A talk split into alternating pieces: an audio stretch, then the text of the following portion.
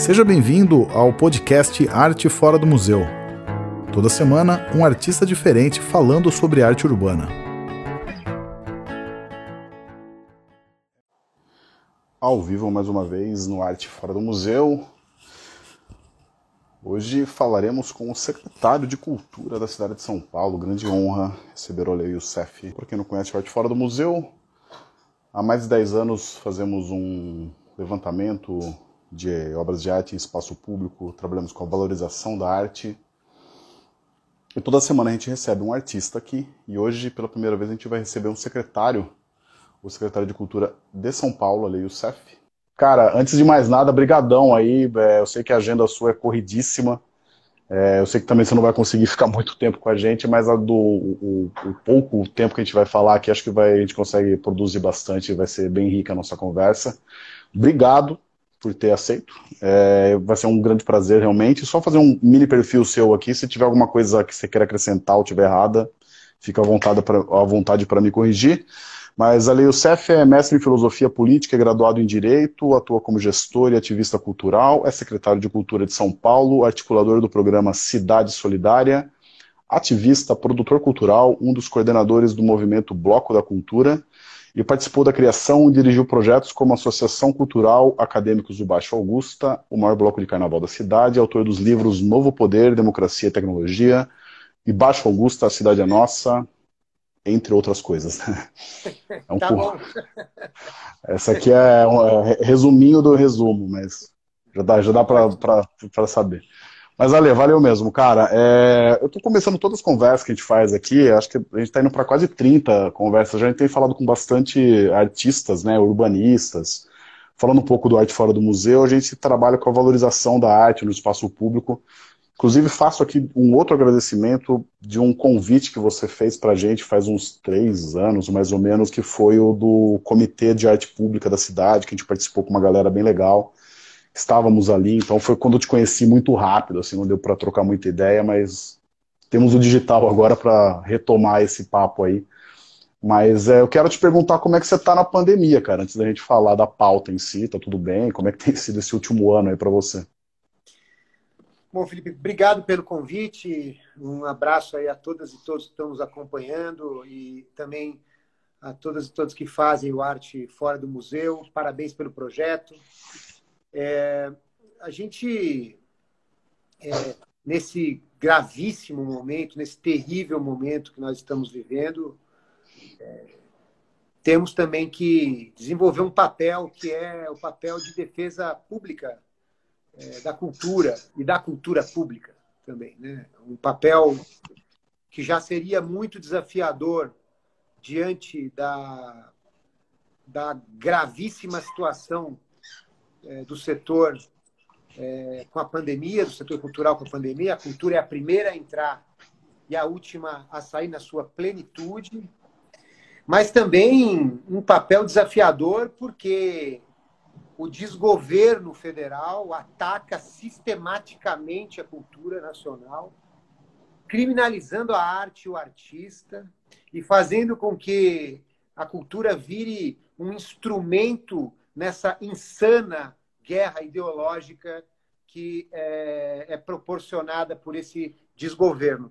Um desgoverno que é responsável, lamentavelmente, pelas 300 mil mortes causadas pela pandemia. E hoje, esse marco, nós atingimos essa triste, essa triste marca e nós temos que nos solidarizar com as famílias, com as vítimas e, com certeza, solidarizar também com todos os profissionais de saúde que estão lutando bravamente contra todas as situações adversas impostas por esse governo. Então, para responder a sua pergunta de como eu estou na pandemia, eu, eu digo que eu estou solidário, aflito, mas na luta, né? porque eu acho que a gente precisa permanecer em pé e lutando com as, das formas que a gente tem.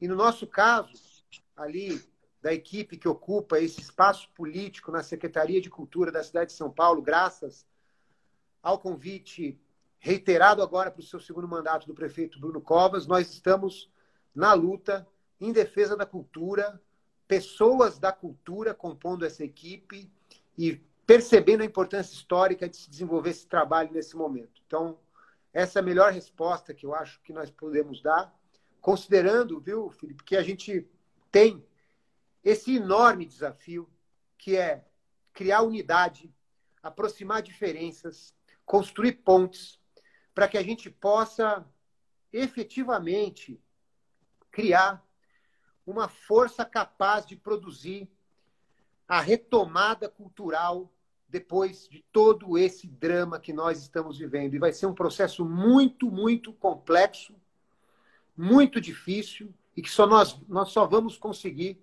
se nós estivermos juntos. Todos os setores da cultura. Sem partido A, partido B, sem preferência C e D, mas todos os setores da cultura juntos, pela cultura, no eixo central de desenvolvimento econômico e social das cidades, dos estados e do país, e vendo a cultura como uma saída justa, próspera, democrática para a crise pós-pandemia. Isso é interessante que você falou, olha, que o, a gente tem notado, assim, não só nas entrevistas, mas, enfim, no convívio com muita gente, como que a cultura tem sido um alento, assim, nesse momento, enfim, de pânico que a gente vive, né, um momento de muito desespero, de desesperança até, e a cultura tem sido um pilar muito forte, seja, sei lá, do filme do Netflix que você vê, até um livro, a, a cultura tem sido realmente um, um, recurso que as pessoas buscam, né?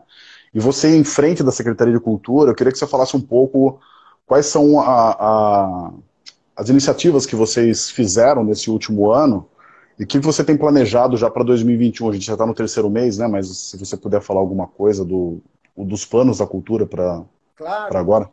Bom, primeiro é incrível isso que você falou, porque em todas as oportunidades nós temos que repetir, gritar para todo mundo ouvir, que se não for, imagina passar por uma quarentena sem um livro, sem uma novela, sem uma série, sem uma arte, sem uma música. E como é distópica essa ideia de que a cultura é criminalizada, ou o artista é criminalizado, ou a cultura é, é, é, ideologizada, ou vale a perseguição, vale a censura, sendo que todo mundo consome cultura o tempo todo. E para a saúde mental e para a qualidade de vida, a cultura se mostrou absolutamente decisiva nesse momento.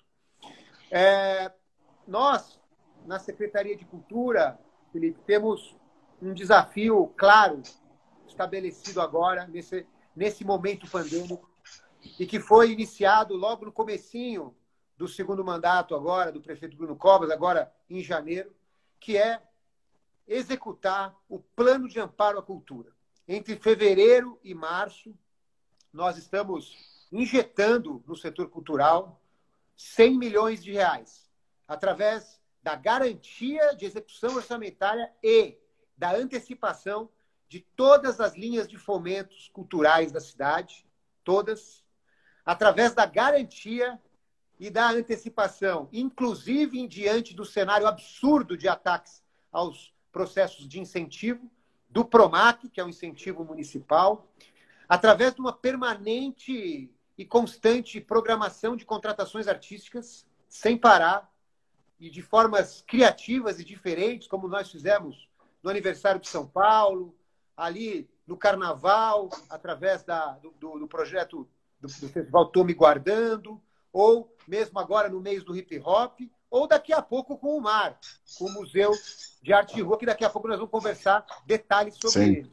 E também com edital de apoio a casas noturnas e espaços culturais, que foi lançado também é, agora, essa semana, semana passada, final da semana passada, e que me parece muito importante nesse momento. Além disso, Felipe, além desse pacote, desse plano de amparo que ocorre entre fevereiro e maio, é importante dizer o trabalho muito é, é, exaustivo do ponto de vista burocrático para executar os recursos da Lei Aldir Blanc em tempo recorde, né? Porque a cidade de São Paulo, hoje todo mundo, você vê tantas cidades e estados pedindo prorrogação dos prazos para Aldir Blanc, e nós executamos com 11 meses de antecedência, graças a uma desburocratização muito importante. Foram 70 milhões de reais do governo federal, vindos do governo federal, graças à luta histórica de parlamentares que aprovaram a Lei Aldir Blanc, mesmo no meio do caos do governo Bolsonaro e no meio do caos da pandemia. Então, a Secretaria de Cultura não tinha outra coisa a fazer a não ser trabalhar arduamente para executar em tempo recorde, para o dinheiro chegar logo no artista.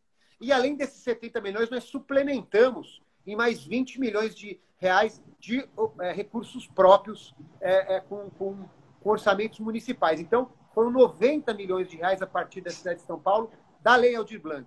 E agora, 100 milhões de reais sendo colocados no plano de amparo à cultura entre fevereiro e maio. É suficiente? Não, não é suficiente. Nós estamos numa seríssima crise. Nós precisamos de processos integrados, de construção de redes, para que a gente possa, setor público, setor privado, terceiro setor e todas as instâncias relacionadas à cultura, trabalharmos juntos para que a gente possa dar esse passo de retomada. E esse passo de retomada, Felipe, precisa ser estruturante. E é por isso que nós colocamos na nossa agenda como prioridade número zero a criação do núcleo de culturas periféricas, que vai olhar com toda a nossa atenção para valorização da cultura que vem da periferia da cidade, que é produzida na periferia da cidade e nas periferias da cidade. E também o núcleo de formação cultural, porque não existe ação estruturante na cultura se essa ação não levar em conta a formação cultural. E, claro, diante de um processo de programação cultural intenso, diante de um processo de comunicação bem feito e, por fim, e não por último, mas como um, uma espécie de farol, de horizonte, de luz no fim do túnel, um núcleo que debata essa oportunidade histórica que nós temos, que é o centenário da Semana de Arte Moderna de 22, que pode coincidir com a retomada cultural que nós estamos falando aqui, pode coincidir com o reencontro da cidade com ela mesma, das pessoas com a sua cidade, da arte com a sua cidade, das pessoas com valores multiculturais, modernistas, com valores pós-modernistas, com a busca de um novo modernismo, um novo modernismo que é galgado nas periferias da cidade, que é feito principalmente a partir da experiência antropofágica que as periferias da cidade construíram ao longo desses 100 anos. Os movimentos culturais periféricos desses 100 anos fizeram a nova cultura brasileira. E essa nova cultura brasileira, seja da tropicália, seja do punk da periferia, seja do hip hop, seja do funk, seja do carnaval, essa cultura periférica precisa ser valorizada e ela vai ser a nossa linha mestra, a nossa frente de conduta principal para essa retomada. São essas ideias, esse turbilhão de, de desejos e de esperanças que a gente precisa ter agora, todo mundo junto, para que a gente possa superar esse momento e, e aproveitar 22 para retomar a força da cultura, colocando ela nesse centro de desenvolvimento econômico e social. Ah, 22 é bem emblemático mesmo, bem simbólico para a cidade de São Paulo. Acho que é uma ótima oportunidade. Você falou da periferia, eu tinha até tô com uma pautinha aqui do lado que vou tentar corrê-la o quanto a gente consegue aqui. Mas uma das perguntas era justamente o qual é o papel da falando agora um pouco do arte fora do museu, né? A gente está falando de uma cultura de uma coisa mais ampla, mas falando o arte fora do museu ele trabalha com arquitetura, murais, esculturas e grafite também. A gente tem notado, principalmente com os grafiteiros, que a gente fala que tem uma cena muito forte na periferia. É, como que vocês estão olhando para esse, esse, esse artista, esse artista periférico que trabalha já numa, numa mídia que é a rua, né? Que também é uma, não é uma mídia, enfim, tão estabelecida quanto outras. Assim. O núcleo de cultura periférica que eu acabei de falar que nós criamos, ele tem uma ação transversal na Secretaria de Cultura. Ele atua em todas as linguagens, todas as áreas, todas as coordenadorias para colocar a cultura periférica frente, no centro da política pública. Então, o que nós estamos fazendo agora, inclusive o Núcleo de Cultura Periférica, é coordenado pela nossa secretária adjunta Ingrid Soares, que foi uma excelente diretora do Centro Cultural da Juventude Ruth Cardoso, que fica na Vila Nova Cachoeirinha, um dos equipamentos, espaços culturais da cidade públicos mais importantes e referência no que diz respeito à valorização da cultura periférica. É, no que diz respeito esse olhar para a arte urbana é fundamental, esse olhar para a arte pública é fundamental. É por isso que o, a edição do Museu de Arte de Rua é, desse ano, de 2021, vai se dar com uma um, um, um detalhamento muito preciso em relação à composição dos locais onde a gente vai receber arte. Ou seja, nós estamos projetando uma, uma distribuição equânime nas macro-regiões da cidade para que a arte de rua e o artista de todas as regiões sejam é, fomentados, apoiados e possam expor sua arte. Nós vamos fazer 100 obras espalhados pelas cinco macro-regiões da cidade. Nós vamos ter um orçamento de 4 milhões de reais esse ano para a arte urbana, para o mar. Nós vamos concentrar as atividades em maio, porque eu acho muito importante nós, no meio da pandemia, diante de todo esse cenário adverso, nós colorirmos a cidade, nós ocuparmos a cidade com arte, com cor, com liberdade de expressão, para que a gente possa valorizar a nossa grande metrópole, a nossa grande capital da cultura, celeiro de tantas obras e de tantos artistas, e que a gente possa mostrar a beleza dessa arte mesmo em meio à pandemia, como nós estávamos acabando de falar agora na última pergunta. Os CELS, o Centro de Educação, Centro de Educação Unificado, vão receber também obras, tem vários CELS que estão querendo que tem suas, em seus paredões, em suas estruturas também obras, então eles também serão destaques nesses espaços. Mas o mais importante é curadoria que leve em conta território. Território, artista do território, pessoas invisibilizadas que precisam ser visibilizadas, artistas que não estavam no cenário e que precisam vir à tona, democratizar o acesso desse projeto. E eu tenho certeza que ele acontecendo num mês concentrado, Claro que vão acontecer várias outras intervenções urbanas ao longo do ano, não vai, não vai deixar de ter arte de rua ao longo do ano, mas ele acontecendo com uma ação muito forte e contundente durante um mês, a visibilidade, a compreensão da sociedade do que se trata é, é, vai ser muito maior. E isso vai só abrir portas para o artista é, é, é de arte urbana, vai abrir portas do mercado, vai abrir portas de outros governos, vai abrir portas da sociedade, mas principalmente vai, vai abrir a mente das pessoas sobre a importância e a relevância desses artistas e dessas obras na cidade. Uma, uma cidade ocupada pela arte e pelas pessoas é uma cidade mais humana, mais bonita, mais colorida, muito melhor de se viver. É uma cidade muito, muito, muito, muito, muito mais modernista do que Bandeirantes, que é esse estereótipo que tentam passar sobre a cidade de São Paulo. Mas a cidade de São Paulo tem a vocação modernista no seu DNA, lá de 22 e 100 anos atrás. E agora é hora de a gente colocar essa vocação em primeiro plano. Eh, como é que vai se dar essa escolha? Você falou que é uma curadoria, tem como os artistas se inscreverem? Eh, isso já está definido? Nós vamos fazer, vai, vai haver uma curadoria, está sendo definido. O importante é que a, na curadoria, os artistas que vão participar, nem os produtores que vão é, organizar é, intervenções, eles podem participar, uma orientação, inclusive, jurídica que nós recebemos. Nós estamos convidando acadêmicos, convidando os artistas que topam não participar como artistas, mas como curadores, convidando é, figuras que trabalham nesse setor, todos eles para desenvolver esse papel de curador. E nós estamos também alinhando de uma maneira muito interessante com a Secretaria de Subprefeituras, né?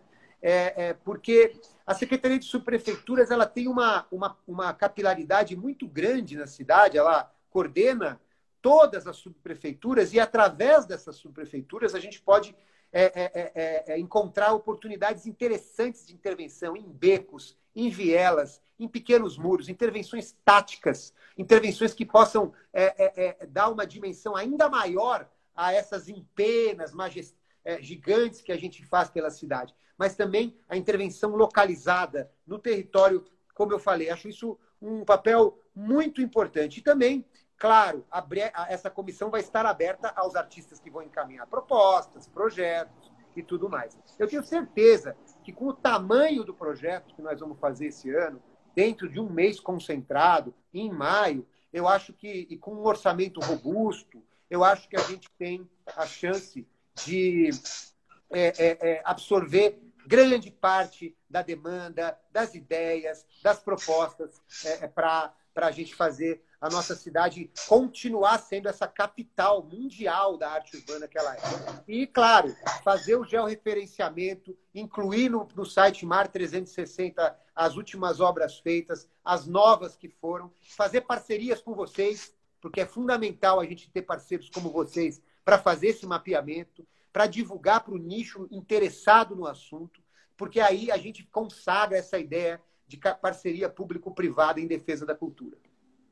Essa, se adiantou no que eu ia falar, acho que você pode contar com a gente nessa, nessa parceria, porque, enfim, a nossa missão justamente é essa, é de tornar a arte pública cada vez mais acessível a todo mundo, e a gente acredita muito no poder transformador da arte.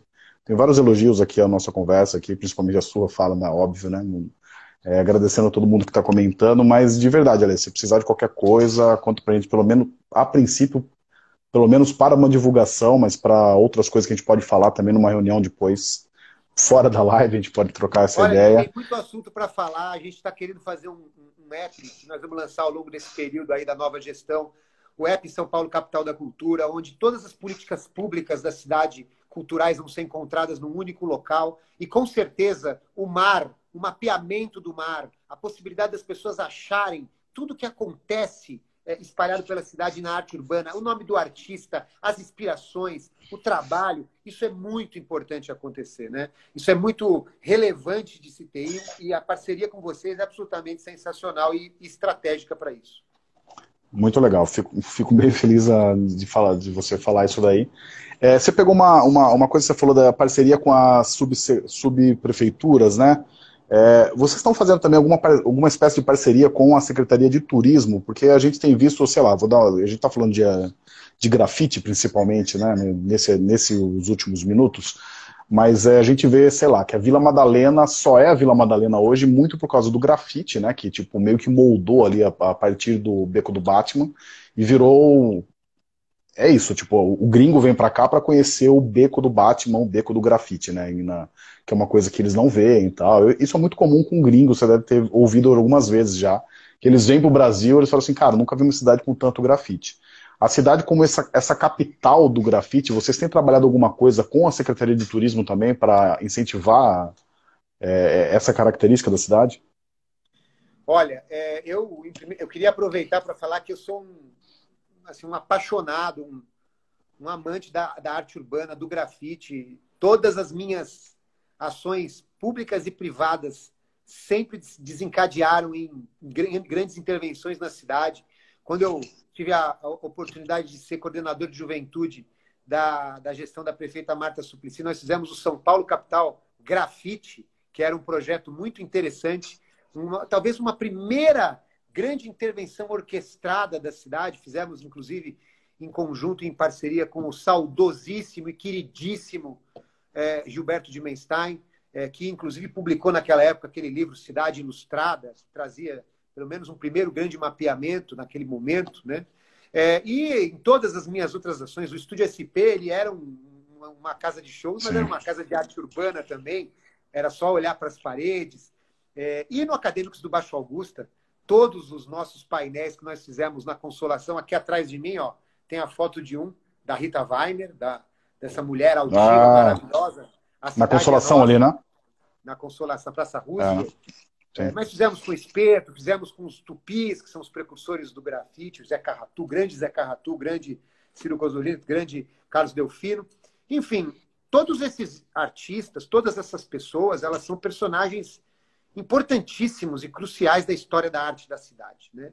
Elas precisam ser colocadas em patamares muito importantes, desde a época é, é, da, das intervenções da geração do, do Tupinambá, dos anos 80, passando, passando pelo queridíssimo é, é, é, processo que reuniu Rui Amaral e tantos outros artistas né, que, que juntaram aquela geração, passando pelo Juneca, que foi o pichador ali da época dos anos 80, tão famoso. Inimigo do Jânio inimigo do Jânio, passando por tantos artistas até culminar nessa geração absolutamente espetacular, nesses gênios que são os gêmeos, o espeto, o cobra, tanta gente importante, bacana, poderosa e, e, e, que de fato são embaixadores da nossa arte mundo afora. Então, a Secretaria de Turismo ela vai estar, claro, com certeza alinhada A secretária Aline, que é a secretária de Turismo, é super atenta para esses assuntos e eu tenho certeza que a gente pode fazer ótimas parcerias. Além disso, o presidente da SP Tours, o Luiz Álvaro, ele é um amante também da arte urbana. É uma oportunidade única que a gente tem de colocar a arte nessa, nessa centralidade. O prefeito Bruno Covas sempre, sempre pede, sempre cobra que nós façamos ações contundentes para colocar São Paulo nesse lugar e valorizar esse lugar de São Paulo como talvez o maior museu a céu aberto do mundo, de arte urbana do mundo, espalhados, é, é, pela cidade toda. E de fato nós somos, nós temos essa característica. Então esse mapeamento é fundamental, a construção de centros de referência nesse sentido é fundamental, o projeto Distritos Criativos, que está na nossa, na nossa pauta aí no plano de governo do prefeito é fundamental. São vários elementos que a gente pode juntar é, e que podem colocar a gente em outro patamar nesse sentido. Parcerias com é, grupos como é, é, é, é coletivos que estão espalhados pela cidade, grupos artísticos, também com, com profissionais como que, que, que fazem mapeamento ou reflexão ou debates a respeito disso. E também parcerias com os artistas são fundamentais é, para a gente, junto, em conjunto, colocar São Paulo nesse lugar. Isso também é uma espécie de desejo, farol, de esperança pós-pandemia, é, é, com certeza. E lembrando, levamos, temos que levar em consideração também uma coisa que eu esqueci de falar na resposta anterior, que o MAR, o Museu de Arte de Rua, esse programa, ele foi responsável por cerca de 90% dessas grandes intervenções que existem na cidade e a gente também faz o estímulo da iniciativa privada a fazerem as suas intervenções. É muito bem-vindo o trabalho desses produtores, de pessoas que vão atrás é, é, é, da, da, iniciativa privada para gerar grandes intervenções na cidade. A gente tem que estar aberto a todo tipo de intervenção. Esse ano, com esse programa robusto, com esse grande festival de arte de rua, de arte urbana na cidade que nós vamos fazer em maio, esse ano nós vamos fazer o grande projeto de valorização de arte urbana, mas também um grande projeto de mitigação desse artista que também está tão abalado pela pandemia. Então, tem esse duplo sentido, esse duplo objetivo, o mar desse ano. A galera tá comentando aqui, ó, o mar é maravilhoso, tipo, o mar é muito bom mesmo. É, é, e, e, e é, acho que ele foi meio que um precursor. Não sei se é o precursor, mas talvez ele tenha sido realmente o estopim ali desse, Hoje em dia é muito comum você. Cara, eu, eu me espanto às vezes. Eu viro numa rua que faz tempo que eu não viro aqui em São Paulo de carro e tem um, uma empena nova. Assim. Então ele meio que começou isso, né? É, quando o poder público ele entra muito fortemente apoiando uma determinada política pública, isso estimula o próprio mercado. Isso, de uma certa maneira, dá uma garantia para que a empresa invista também nessa obra nessa arte. Então, a gente acaba sendo indutor de uma série de outros agentes que podem participar desse processo. E o mar também tem um fator muito interessante, já que a gente está conversando com uma comunidade que pensa nisso e que reflete sobre isso diretamente. Né? O mar ele é um programa que não disputa protagonismo com ninguém. O mar não tem uma marca e nenhuma empena que você vai ver está escrito mar, Prefeitura de São Paulo não tem nenhum um selo. Ele age como política pública, mas ele tem a preocupação de parecer orgânico, no sentido de estimular outras intervenções. Isso faz parte da nossa própria estratégia. Quando sai uma capa da Folha, uma capa do Estadão, São Paulo voltou a ser um grande museu de arte urbana, as empenas estão bombando, como tem saído recentemente. Saiba que nada, nada acontece por acaso. O processo é importante de construção, de estratégia para que a gente faça a valorização cultural. E se o papel do poder público é fazer essa indução, é fazer, preparar esse terreno para jogar grande parte é, é, das intervenções e ser responsáveis por ela, mas sem assinar, e também receber e misturar essas intervenções, tantas outras feitas pela iniciativa privada, quem ganha é a cidade. Isso que importa. E a gente está muito feliz com essa percepção. Apesar de tanta tristeza, apesar de tanta tragédia, a gente tem esse respiro que a arte urbana nos possibilita. Não, com certeza. É, eu vou mudar um pouco de estilo agora. A gente está falando de grafite, mas eu queria perguntar para você como que a prefeitura lida com a preservação de monumentos, né? Cara, São Paulo, sei lá, deve ter mais de 700 monumentos aí, desde bustos até estátuas. Isso é da, é da parte da Secretaria de Cultura ou não? Claro, é do Departamento de Patrimônio Histórico, que faz parte da Secretaria de Cultura. É, bom, estou vendo aqui umas, umas, umas intervenções. É, teve uma intervenção aqui anterior falando do maior, a maior empena da América Latina está em São Paulo, uma linda homenagem à, à nossa rainha Elza Soares. De fato, uma empena de lambi-lambi feita pelo Bloco Acadêmico Sim. de Marco Augusta no último dia. Acho que é a maior de lambi-lambi da a maior de lambi-lambi já feita. Né? E feita pelo, pelo grande fotógrafo Franço de Holanda, um, uma pessoa que tem um trabalho riquíssimo é, é, com lambi-lambi na cidade, um artista muito talentoso. Os, os músicos de rua também fariam parte disso. Os músicos de rua estão no nosso radar e a gente está preparando um projeto de retomada que leve em consideração também os músicos de rua. Né? É, bom, voltando à, sua, à sua questão sobre os. Só, só, só te interromper, acho que eu, falando um pouco disso aqui, eu já vou é, pegar uma pergunta, acho que tem um gancho aqui com o que a gente faz.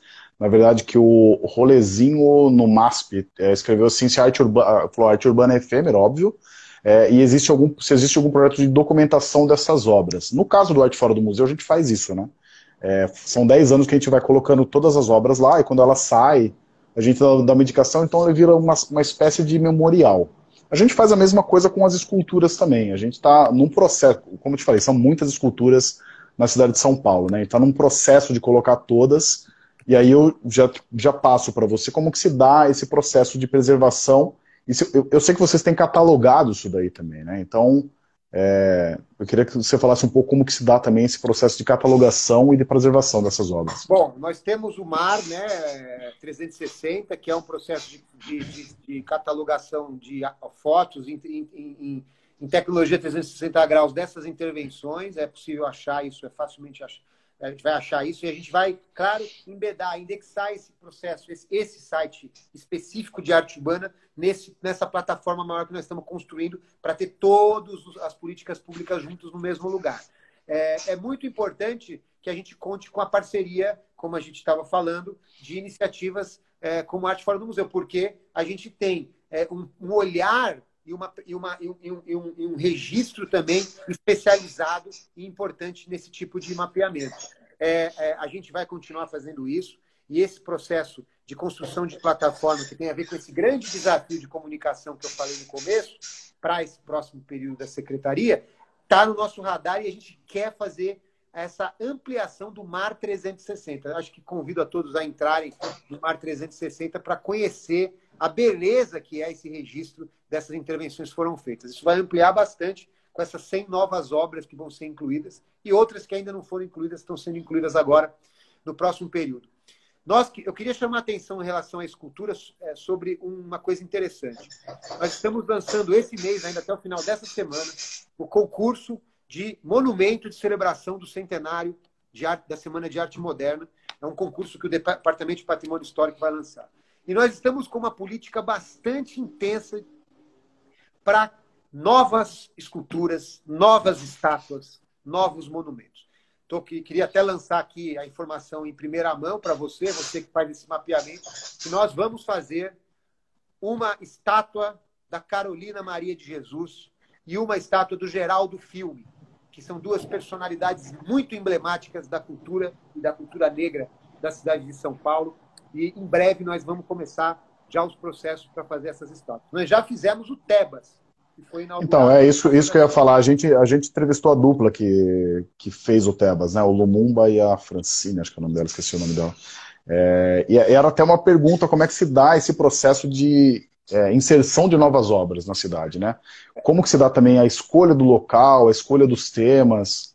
Ah, existe uma, uma, uma comissão do Departamento de Patrimônio Histórico essa comissão, ela agora nós, nós estamos alterando, tornando ela mais é, é, trazendo a diversidade da sociedade para essa comissão, para que as escolhas representem é, é, é essa, essa, essa, essa diversidade e especialmente atuem é, no, no, em busca da, da, de combater a invisibilização de tantos personagens históricos, especialmente os negros e negras que foram invisibilizados pela predominância de estátuas e de heróis, entre aspas, brancos que foram valorizados a partir dessas suas, é, desses seus monumentos. Então, nós queremos é, é, é equalizar isso, nós queremos fazer com que a gente tenha é, mais estátuas valorizando esses grandes personagens que não são valorizados hoje em dia. E é muito importante a gente construir essa diversidade na comissão para que, quando a comissão decida, quando os projetos sejam avaliados, eles sejam aprovados, e quando a gente decida é, fazer alguma coisa, a gente faça com esse olhar. Como nós já decidimos fazer alguma coisa, esse olhar já está garantido. É o olhar da diversidade, da inclusão e da visibilização de personagens históricos que precisam ser valorizados na, na cidade de São Paulo. É, mas voltando à pergunta que eu acabei falando, a gente falou de várias coisas, a gente fugiu um pouco.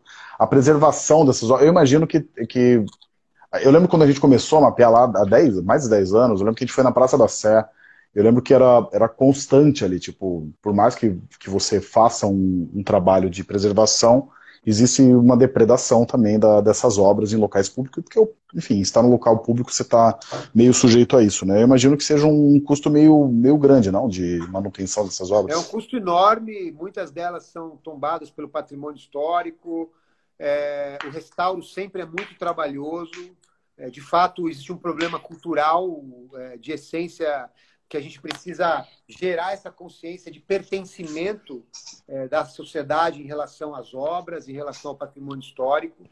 A Jornada do Patrimônio me parece que é um dos melhores projetos, e, aliás, é por isso que eu acho que ela conseguiu, inclusive, receber o APCA de Preservação do Patrimônio Histórico em 2019, porque ela visibilizou a ideia do patrimônio histórico e da memória como sendo central numa política pública cultural, mas uma política pública de uma cidade que deseja ser e que, de, que é essa capital da cultura e que deseja ter tantos atributos e deseja fazer tantas coisas ousadas e importantes nesse sentido da valorização.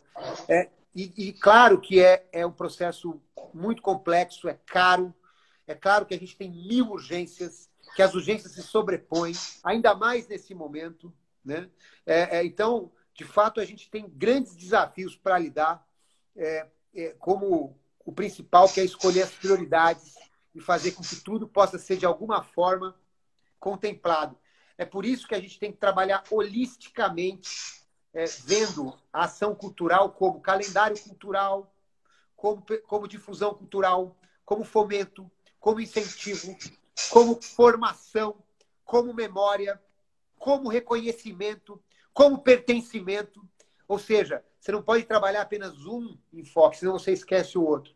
Então, essa, esse trabalho holístico é muito importante, esse trabalho de colocar esses movimentos que se, se, que se complementam na política cultural é muito importante para que a gente não esqueça de ninguém, que a gente possa avançar em todas as áreas, inclusive essa da preservação do patrimônio.